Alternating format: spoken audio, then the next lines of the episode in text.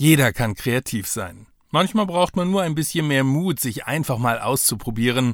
Der Jugendkreativwettbewerb fördert das, weshalb auch Iris Berben sehr gern die Schirmherrschaft im Jubiläumsjahr übernommen hat. Es gibt den jungen Menschen einfach viel Spielraum, sich auszuprobieren und ihre Meinung, ihre Sicht auf die Welt oder auch auf alles andere den anderen zu zeigen. Und deshalb unterstütze ich den Jugendwettbewerb natürlich sehr, sehr gerne. Erklärt die beliebte Schauspielerin, für die Kreativsein eine ganz wichtige Rolle einnimmt. Kreativität bildet einen Charakter. Und grundsätzlich tut es ja überhaupt Menschen gut, etwas zu erschaffen oder etwas beizutragen, die eigenen Fantasien auszuleben, Grenzen zu erkunden. Und man muss Kindern natürlich in ihrer Entwicklung so viele Möglichkeiten geben, sich auszuprobieren und so breit gefächert wie überhaupt nur möglich. Dazu brauchen sie entsprechend Raum.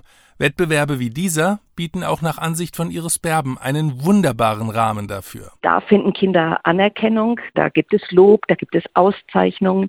Und das ist wichtig, damit die Kreativität gefördert wird. Aber es ist natürlich noch viel wichtiger, um das Selbstbewusstsein dieser Kinder zu stärken.